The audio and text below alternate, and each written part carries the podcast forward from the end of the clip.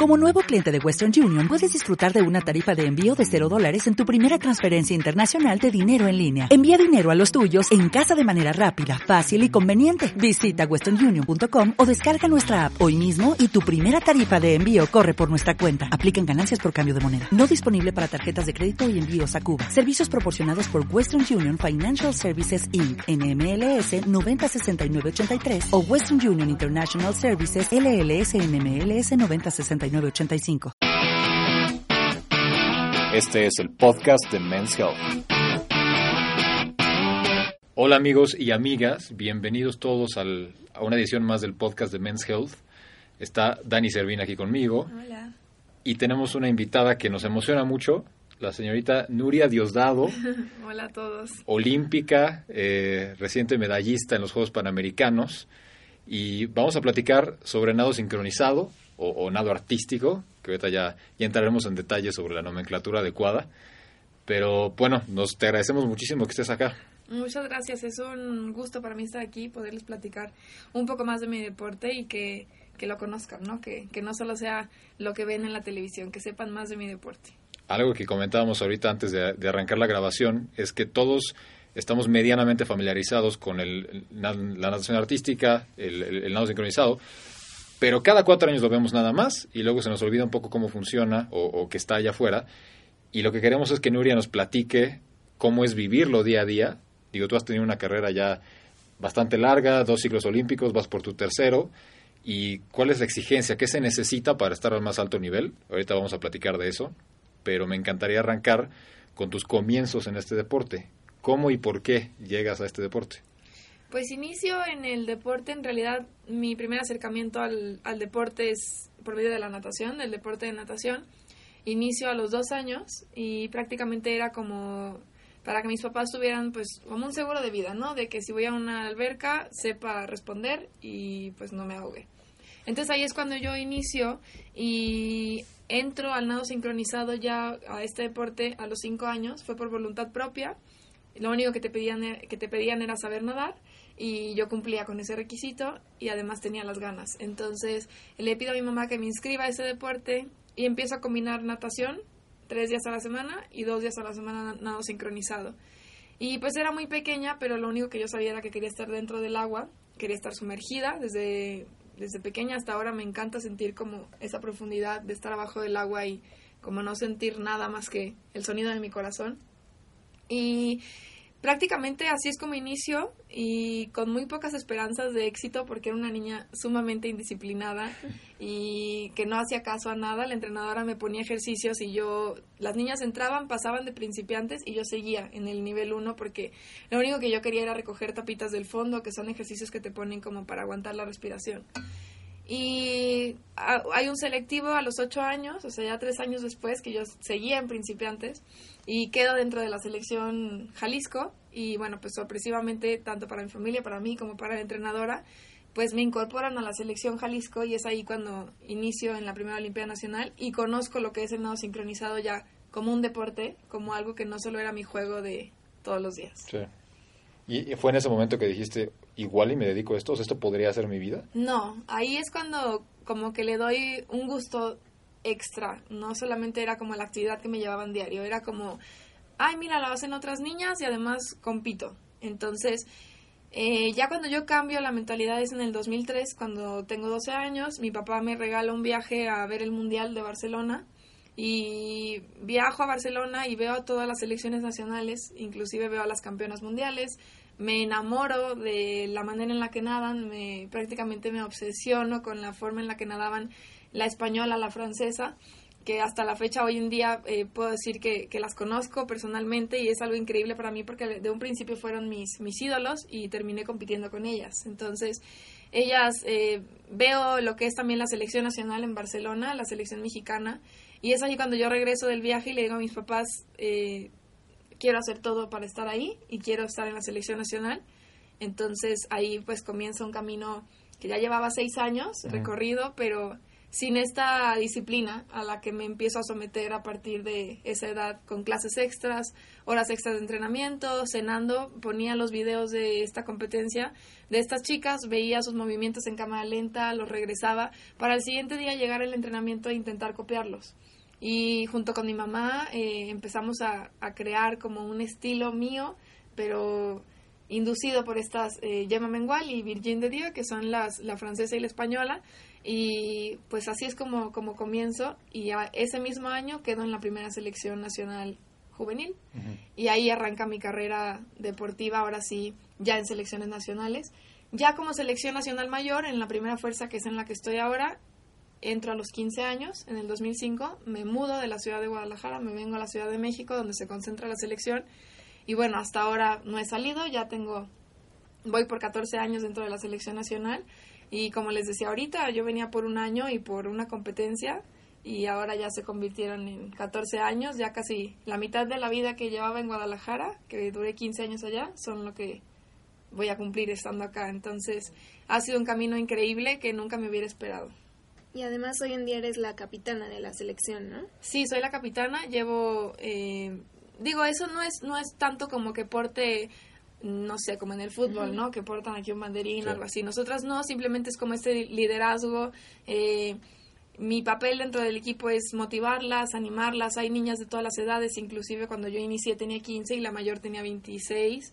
Ahora la menor tiene 16 y yo tengo 29. Entonces, es hacer, eh, lograr yo como líder que aunque tengamos estas diferentes edades, estemos todas en, en el mismo canal, ¿no? Porque puede que yo esté en mis últimos años y hay una que va entrando y no le importa tanto echarle tantas ganas y de eso no se trata, ¿no? Este es un deporte en conjunto, en equipo, que por más años que te queden tienes que llegar a acoplarte al objetivo que, que sea.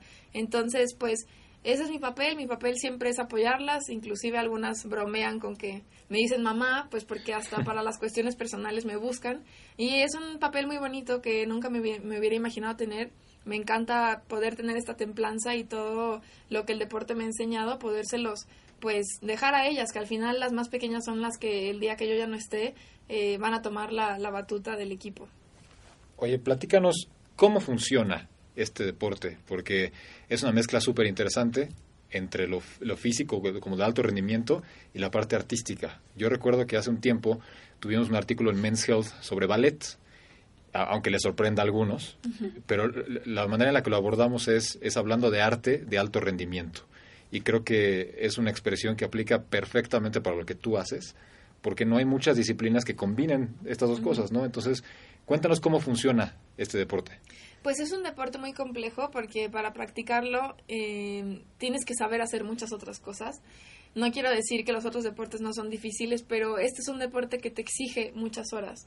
Te exige una sincronía no solo contigo y la música, sino con ocho nadadoras más, que cada una somos diferentes, contamos con diferentes cuerpos, diferentes mentes, corazones, y al final tenemos que hacernos eh, ver en un solo movimiento que todo sea igual, que todo sea parejo. Entonces, más allá de que seas buena técnicamente, tienes que lograr este trabajo en equipo que, que engloba el nado sincronizado. No es suficiente que una sea buena, todas tenemos que ser igual de buenas y todas tenemos que tener las mismas capacidades para lograr que las ejecuciones salgan y, y se hagan de la mejor manera.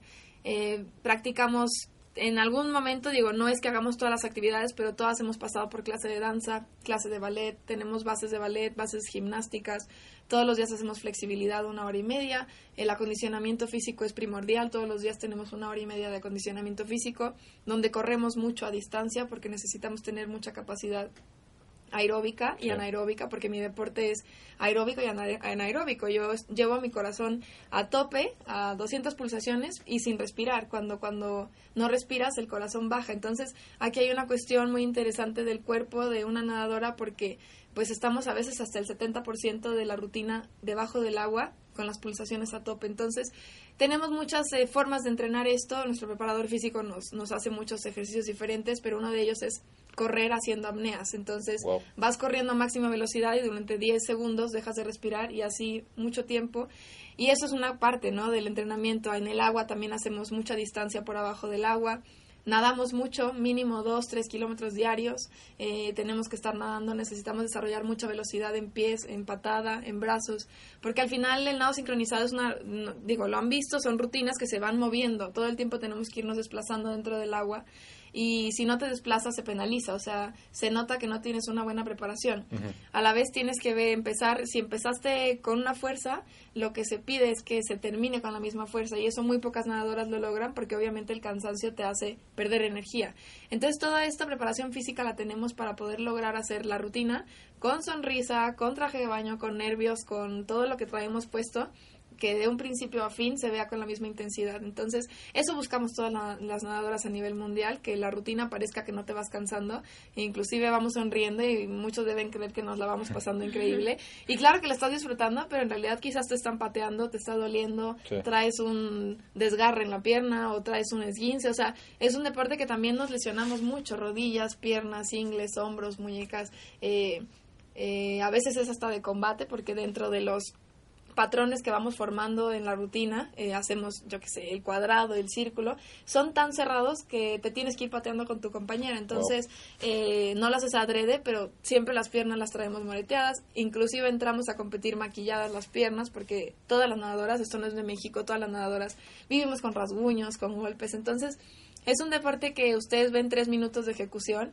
pero en realidad para lograr esa ejecución que ustedes están viendo se hizo la rutina unas 100 veces mínimo antes y con cambios y cambios que hasta el día de la competencia quizás te cambian algún movimiento. Entonces tenemos que tener mucha agilidad mental para si en el momento la entrenadora pide que en lugar de levantar la mano derecha levantes la izquierda, pues logres hacerlo sin equivocarte. ¿Cómo se siente esto? Pues no sé, me imagino que pueden salir, correr un 5K mientras resuelven una ecuación y hacen una rutina de baile. O sea, más o menos eso es lo que haces tú todos los días. Más o menos. A lo largo de esos tres minutos, eh, ¿cómo funciona? ¿Hay ciertas posturas que tienen que hacer sí o sí? Hay dos programas. Está el programa artístico y está el programa técnico. Como en el patinaje, hay un programa artístico y uno técnico de cada rutina. Se hace, hay tres programas, que es el individual, nada una sola, y igual de ese es técnico y artístico, entonces en dueto también técnico artístico y en equipo técnico y artístico. Entonces nosotras cuando competimos, por ejemplo en un mundial, competimos seis, eh, seis rutinas diferentes, si pasas a la final las vuelves a nadar seis veces más y cada programa, el artístico, que es el libre, le llamamos programa libre, puedes hacer, como su nombre lo dice, lo que quieras. Si, te quieres echar de panza tres minutos, lo haces, ¿no? Y en el técnico tienes que cumplir con ciertos requerimientos que se van cambiando cada tres años. Son elementos técnicos que le llamamos, son ciertas figuras que todos los eh, países tienen que desarrollar en cierto orden. Y entonces es por eso que las rutinas técnicas no suelen ser tan espectaculares como las libres, porque la libre tú puedes levantar la mano y yo puedo estar levantando la pierna y quizás eso se ve más artístico. Pero en el técnico tenemos que estar todas, si nadamos dos u ocho, tenemos que estar haciendo todas el mismo movimiento al mismo tiempo. No puede haber un brazo arriba y una pierna abajo, eso se penaliza. Entonces, este, a mí que me gusta nadar más, pues obviamente las rutinas artísticas, porque le puedes meter mucha más cabeza, mucha más creatividad. Y el programa técnico, pues como bien lo dice, eh, tienes que desarrollar ciertos movimientos que obviamente durante la música te queda tiempo para hacer más cosas que tú te inventes, pero no suelen ser tan, tan artísticos y son mucho más cansados. ¿Y con cuánto tiempo, o sea, por ejemplo, para una competencia importante, digamos los Juegos Olímpicos, cuánto tiempo antes tú empiezas a practicar una misma rutina? Por ejemplo, ahorita está, vamos a iniciar a buscar a este, este mes, es buscar músicas, ponerle tema, qué es lo que queremos hacer qué es lo que queremos presentar, porque pues tienes que llevar un, un tema para que no solo sea nadar una canción, ¿no? Tienes que tener un fin, tienes que contar una historia. Entonces, eh, se inicia la rutina unos 10 meses antes, pero de cómo termina, o sea, a veces hemos grabado la inicial a cómo termina 10 meses después y no es para nada ni parecida, porque la vas modificando, vas metiéndole grado de dificultad, Inclusive por eso la competimos tiempo antes, o sea, nosotros la rutina de Juegos Olímpicos la vamos a estar empezando a competir en febrero, yo creo, marzo, en las Copas Mundiales. Y de esas competencias, una vez que la ves ya con traje de baño, con todo, con quizás con la presión, ves que pues ya competida, ves que no funciona una figura, no funcionan unos brazos o inclusive te fijas en tus contrincantes y dices, ¿sabes qué? A mi rutina le hace falta giros, pues vamos a cambiar una figura. Entonces, así es como se va modificando. Quizás el tema no se cambia ya porque eso sí es muy complicado, o sea, para montar una rutina sí te tardas. Eh, pero es más o menos eso, es una, es una constante evolución de la rutina. Es un deporte de apreciación, es decir, que hay, un, jurado que determina cómo luces haciéndolo, ¿no? Eso es una cosa que es increíble, que platicábamos hace rato.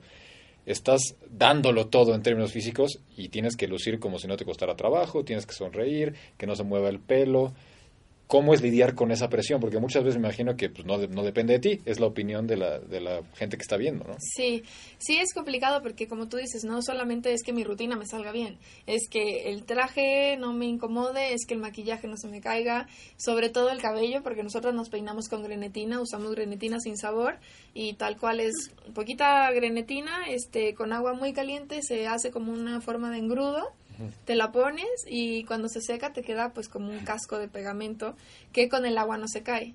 Pero si no te la llegas a poner bien o te pones demasiada, se te puede levantar y el cabello a la hora de la competencia se te puede caer, o sea, algún mechoncito se te puede venir a la cara.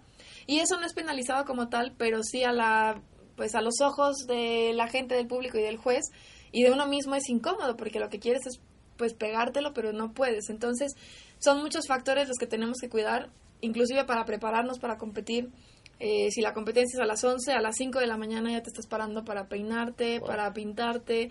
Eh, el adorno que llevamos en la cabeza nos lo cosemos con hilo y aguja al cabello.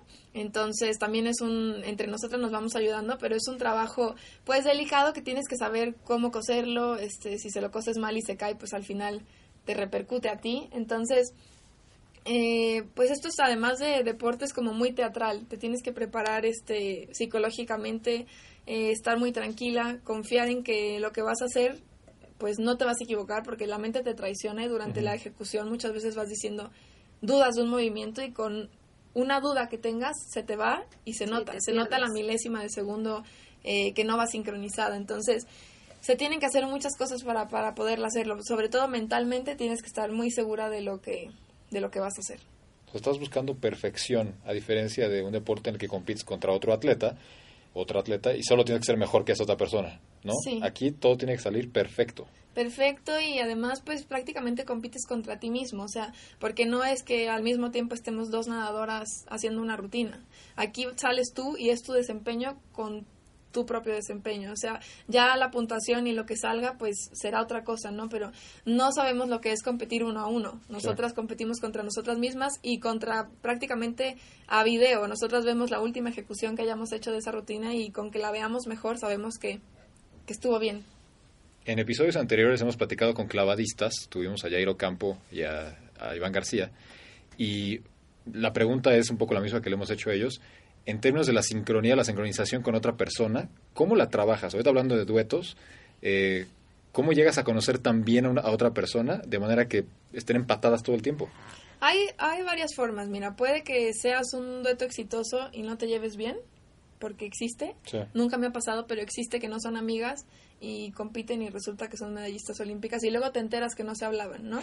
¿Cómo lo hacen? No sé, a mí no me funcionaría, yo soy una persona que necesita mucha comunicación eh, con mi pareja pasada, Karen Machach, éramos muy amigas, entonces eso ayudó, favoreció que pues fluía eh, el entendimiento dentro del agua y siempre llegábamos a un acuerdo de, bueno, tú cambia el brazo, yo cambio la pierna y así. Y ahora con mi actual pareja, con Joa, eh, ha sido increíble porque de no ser amigas, o sea, éramos compañeras, nos, nos hemos conocido tan bien que yo ya sé lo que ella le gusta y ella sabe lo que a mí no me gusta igual, entonces sé cómo tratarla y nos hemos ido conociendo. Quizás a mí me gusta que las cosas me salgan antes de competir. O sea, tengo que sentir hasta lo último y si no estoy, si estoy dudosa, me vuelvo a meter a la alberca y hasta que me salga y digo ya. Y por ejemplo, Joa, si no le sale, quiere ya no hacerlo. Porque ella dice, me va a salir al momento. Entonces yo con eso tengo que lidiar y decir, confío en ella y le va a salir, pero no la presiono. Porque si me pusiera yo en el papel de quiero que sea como yo, le, insistiría, hazlo, hazlo, hazlo, y yo sé que ella se bloquea. Entonces tienes que, ceder, es como una relación de pareja, inclusive convives más con tu pareja de nado sincronizado que con tu pareja afuera, los ves más, estás más, eh, tienes que saber convivir dentro de, de, un cuarto. Si a ella le gusta la luz y a mí no, pues llegamos a un acuerdo. Eh, celular en modo silencio, no ruido. O sea, es realmente una relación. Entonces es saber empatar tus gustos con los míos y pues que podamos hacer esta sinergia para que el entrenamiento fluya, ¿no? Dentro del agua, pues siempre la comunicación que esté presente porque sin la comunicación pues tú vas a estar haciendo un movimiento y yo voy a hacer otro y nunca nos va a salir. Entonces, siempre llegar a acuerdos, como les decía, este ceder, no siempre uno, aunque el movimiento quieras que se vea como tú lo estás haciendo, si ves que el de tu compañera se ve más bonito, decir, ok, lo hacemos como tú y enséñame cómo lo haces. Entonces, es así, es mucha comunicación, mucho trabajo en equipo y para mí sí es fundamental llevarte bien. Como les digo, hay países, nos enteramos del dueto de Ucrania que en Juegos Olímpicos peleaban medalla y el día de la competencia una se levantó y la otra no se despertó y aún así una se fue a la alberca y la otra se quedó dormida. Y cuando se dio cuenta se fue corriendo, o sea, pero a ese grado, ¿no? Acá para mí eso no no puede pasar, este yo te quiero bien a ti y quiero que estemos bien. No es que vayamos a estar abrazadas, pero sí que podamos tener la mayor comunicación. Porque además entrenan juntas todo, o sea, toda la preparación de meses y meses y meses. ¿Entrenan todo juntas o hacen cosas por separado? No, todo es juntas. A menos que cada una, digo, tú quieras clases extras, pero no creo. Después de las 8 o 10 horas que entrenamos, ya lo que quieres es llegar a dormir. Sí, es súper bueno. Por ejemplo, nunca he vivido eh, con una duetista, o sea, con mi compañera, como compartir cuarto todo el año, no, porque si te llegas obviamente a hartar, no de la persona, sino de la convivencia, o sea, es tan constante, es todo el día que es muy sano tener este tiempo de tú duermes en un cuarto y yo en otro, aunque sea en el centro de alto rendimiento, sin embargo en competencias, a veces bromeamos porque sabemos perfectamente que el dueto duerme junto, porque hay muchas cosas que tenemos que hacer, como marcar la rutina en la noche, ponernos de acuerdo, ver los videos, o sea, siempre los duetos duermen juntas. Entre las niñas del equipo, pues se van cambiando de cuartos. La entrenadora lo selecciona. Y nosotros siempre bromeamos con que, ¿con quién me tocará dormir? Así como, ay, otra vez Joana, ¿no? Este, siempre durante competencias y concentraciones estamos juntas. Con Joana acabas de ganar una medalla en Lima eh, medalla de plata. Platícanos cómo fue esa experiencia. Pues fue increíble ya que llevábamos eh, seis meses trabajando juntas. Yo tenía ya cuatro años trabajando con mi compañera pasada y yo era nuestra suplente, entonces ella tenía muchas ganas ya de entrar al dueto, se le dio la oportunidad, eh, Karen se retiró, entonces llega Yoa y pues llegó con todo. Este, para mí fue, yo sabía porque ella es una niña que tiene mucha garra y en los Juegos Panamericanos estuvo a la altura y hicimos una rutina este muy bien ejecutada. Yo creo que para los Juegos Olímpicos podemos crear cosas igual muy difíciles. ella tiene mucha técnica, entonces juntas podemos hacer cosas muy difíciles que antes no hubiéramos hecho. Y pues para mí fue, fue muy lindo, además de, de competir, de ganar, pues ganar el pase olímpico desde un año antes, porque la preparación te la cambia totalmente, ¿no? Yo ahorita sé que mi objetivo ya está claro, que es Tokio y me tengo que cuidar y como bromeamos decir meterte en cajita de cristal que nada te pase porque pues no nos puede, o sea, no nos podemos lesionar, no nos podemos perder entre, ay, que hay falta un año y tengo tiempo para recuperarme. No, ahorita es enfocar todo a los Juegos Olímpicos ya como si estuvieran aquí a un mes y este, pues seguirnos cuidando. Yo creo que pues todos los atletas trabajamos para cerrar el ciclo olímpico de la mejor manera y de la mano de Joa yo creo que podemos hacer un un gran trabajo. ¿Y qué haces? ¿Cómo te cambia el juego sabiendo que ya vas a ir a, los juegos? O sea, ¿cómo empiezas a entrenar? ¿Cómo empiezas a apretar? Pues ahorita digo, por ejemplo, este mes que iniciamos la, la pretemporada que le llamamos, pues es mucho físico, acondicionamiento físico, ya que todas nos detuvimos un mes del deporte, o sea, prácticamente agosto no hicimos nada. Yo me dediqué a viajar, estar con mi familia y disfrutar todo eso que nunca puedo tener. Y ahorita es más como retomar el entrenamiento, volverme a adaptar. Eh, además, pues estar en la Ciudad de México, siempre una vez que sales, regresas y haces entrenamiento, pues te sientes agitado, te cansas más rápido por la altura. Entonces, volverme a adaptar como a ese ritmo de, de estar dentro del centro de alto rendimiento.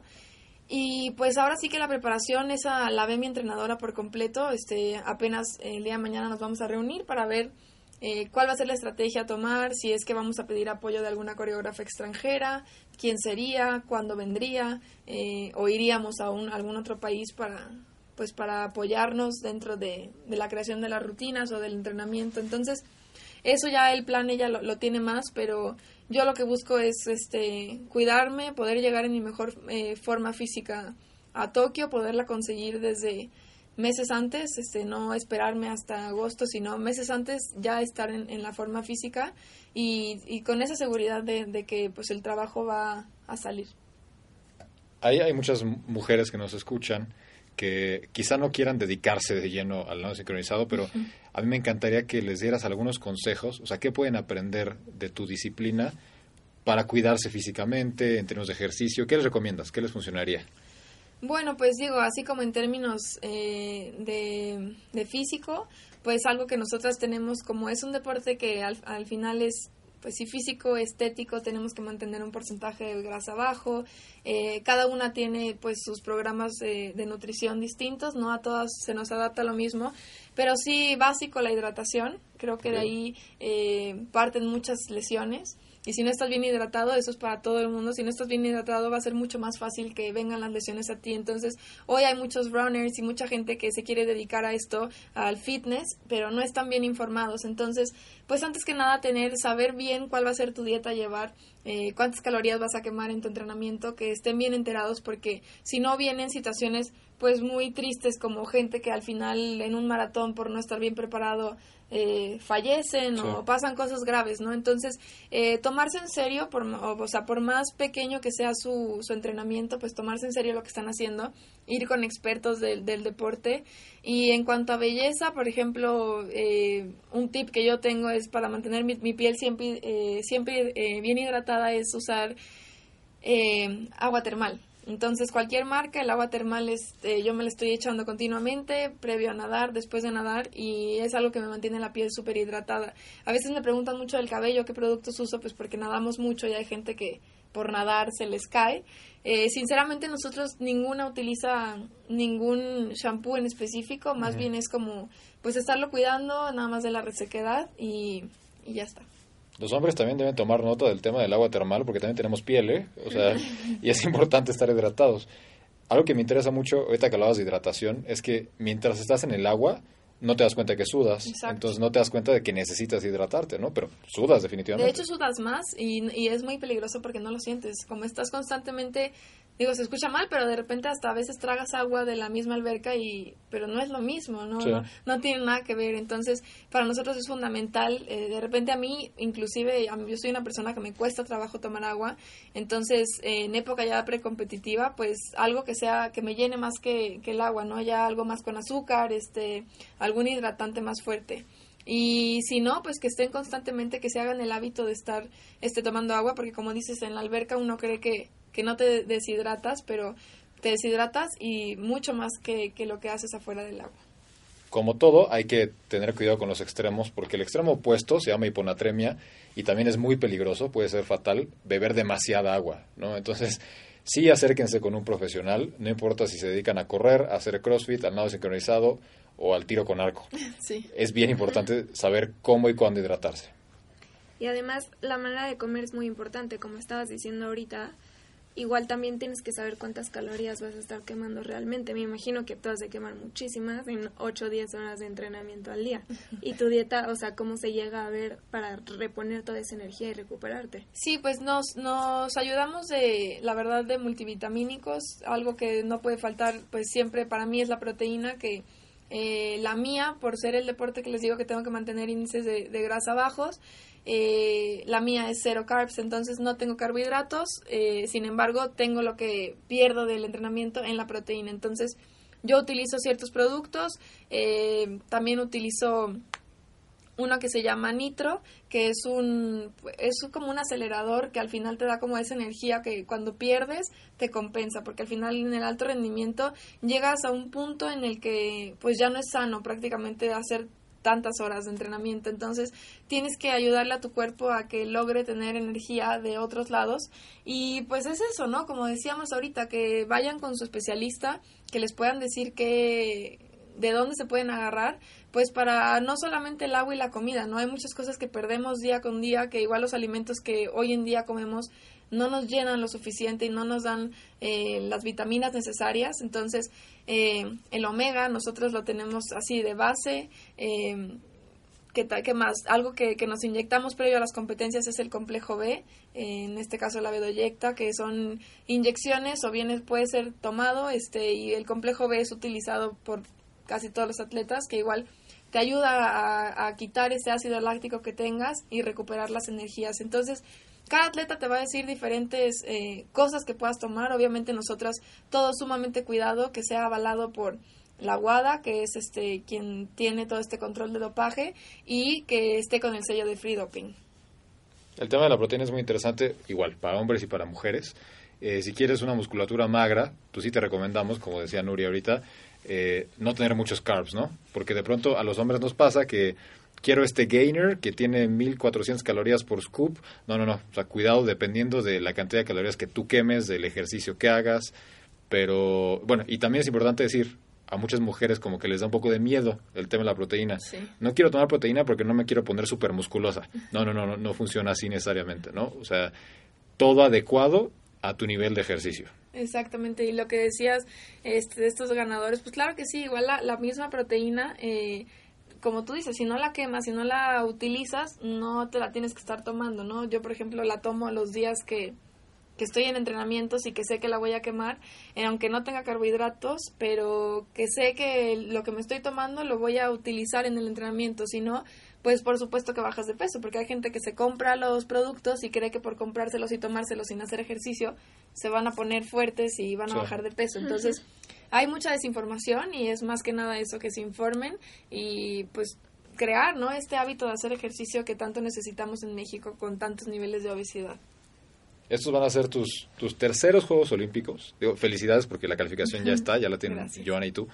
Eh, después de estos Juegos, ¿qué sigue? O sea, en términos de, la siguiente etapa deportiva o qué te ves haciendo. Pues eh, es, es complicado, obviamente. Por supuesto que en algún punto se habla de, de un retiro. Yo creo que cada atleta tiene su, su ciclo bien marcado y una vez que llegas al último año del ciclo olímpico que cierras con Juegos Olímpicos, yo creo que te tienes que enfocar al 100 en esta gran meta que tienes, en este caso yo en Tokio. Lo que sí sé es que después de Tokio me tomaré unas vacaciones para tomar una decisión de qué va a ser de Nuria, eh, qué quiero hacer, dónde voy a seguir. Y bueno, eh, donde esté, eh, si es en el deporte, seguiré haciéndolo con la misma energía con la que lo estoy haciendo ahora. Siempre lo he dicho, hasta el último día que yo esté en el equipo, pretendo hacerlo con una sonrisa, hacerlo con ganas. Y si es en otro lado, pues me encantará estar en el área deportiva. Tengo una maestría en mercadotecnia y soy licenciada en administración de empresas. Entonces, eh, poder aplicar en algún momento todo esto que pues he aprendido y que no he podido eh, trabajar aún, pues porque mi vida, mi, mi vida y mi trabajo es, es, es el deporte, ¿no? Entonces, quizás devolverle un poco de lo mucho que el deporte me ha dado a mí fuera del agua. En algún momento me encantaría apoyar a los atletas desde otra trinchera y eso sería como un gran logro este para mí poder hacer lo que nunca tengo, que es eh, pues estar con la familia, inclusive formar mi, propia familia y eso sería como para mí lo, lo mejor. Claro, después de, de, de tener ya bien hecha la decisión, ¿no? Yo creo que las decisiones no se toman en caliente, uno siempre tiene que tomar las decisiones en frío y ya ahí eh, veremos qué sigue para mí. ¿Y qué te gustaría mejorar, eh, igual y algo en específico o en general, para las próximas generaciones que vienen en el nodo sincronizado? ¿Qué te gustaría dejarles o igual ya desde otro ámbito, en qué te gustaría trabajar este tema del deporte?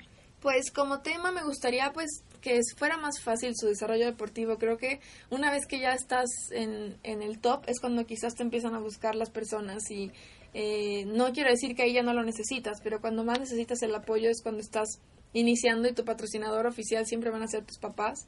Y muchos papás no tienen la posibilidad y muchos niños se pierden en el camino. Entonces, poder apoyar a los atletas desde el semillero para mí sería este uno de mis grandes objetivos, no solo cuando ya estén arriba, y pues lograr inculcar más el deporte en México. A veces solamente vemos fútbol y hay muchos deportes, deportes para todo tipo de personas, para todo tipo de gustos y abrirnos a la posibilidad de, en este caso a mí, eh, pues el nado sincronizado ya es un deporte mixto, que en México no se practican, los hombres aún no se avientan a hacerlo porque es un deporte para ellos femenino y seguimos con el estigma de que es para niñas y quien lo practique sea hombre o sea eh, niña, niño le van a decir que es una niña y cuando no, esto es un deporte mixto ya a nivel mundial inclusive tiene su lado muy masculino, eh, es tipo el ballet, como patinaje artístico también mixto, y es maravilloso, entonces me encantaría que se pudiera dar a conocer más, ayudar a la difusión de mi propio deporte y ver en un futuro a atletas mexicanos, eh, niños nadadores mexicanos que, que se quieran meter en este deporte. Aquí en este equipo que somos unos apasionados y apasionadas del deporte, hacemos Men's Health y Women's Health y Runners World y algo que es bien importante para nosotros es romper justamente con esos estigmas, esos estereotipos. El lado sincronizado no es un deporte para mujeres y el fútbol no es un deporte para hombres. Y lo mismo podría decir de cualquier otro, ¿no? El deporte es para todos. Entonces, si ustedes tienen la inquietud de probar con el lado sincronizado, háganlo. Si su hijo la tiene, si un amigo. O sea, el, chiste es que, que podamos expresarnos con la disciplina que más nos acomode, que podamos competir, ser mejores cada vez. y bueno, te agradecemos muchísimo que estés acá. Esperamos que la próxima vez que platiquemos lo hagamos con una medalla olímpica aquí sobre la mesa. Esperemos que sí. Te deseamos todo el éxito del mundo y, bueno, cualquier duda que tengan, pues están las redes de, Nuria. No sé si quieras. ¿Dónde te encuentran? Me encuentran en Instagram como Nuria God Given eh, o Nuria Diosdado si lo buscan así tal cual, eh, pero mi usuario es Nuria Godgiven. En Twitter estoy arroba Nuria Diosdado y lo mismo Nuria Diosdado oficial en mi página eh, de Facebook. Yo manejo mis redes, trato de estar al pendiente siempre de ellas y las cosas que me preguntan, sobre todo si son papás, me encanta respondérselas y pues nada, aquí estamos para para lo que quieran, para lo que necesiten y espero que con este esta entrevista pues más gente se quiera meter a hacer deporte, como dices, no solo nado sincronizado, cualquier deporte, pero que hagamos algo para, para mejorar esta sociedad. Por favor, también cualquier duda o comentario que tengan hacia nosotros, Women's Health MX y Men's Health MX, también nosotros estamos al pendiente de las redes eh, y nos encanta que la comunicación sea de dos vías. ¿A quién quieren que entrevistemos? ¿De qué quieren que platiquemos?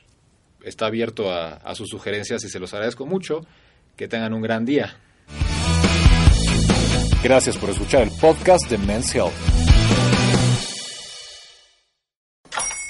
Hola, buenos días, mi pana. Buenos días, bienvenido a Sherwin Williams. ¡Ey! ¿Qué onda, compadre? ¿Qué onda? Ya tengo lista la pintura que ordenaste en el ProPlus app. Con más de 6.000 representantes en nuestras tiendas listos para atenderte en tu idioma y beneficios para contratistas que encontrarás en aliadopro.com. En Sherwin Williams somos el aliado del PRO.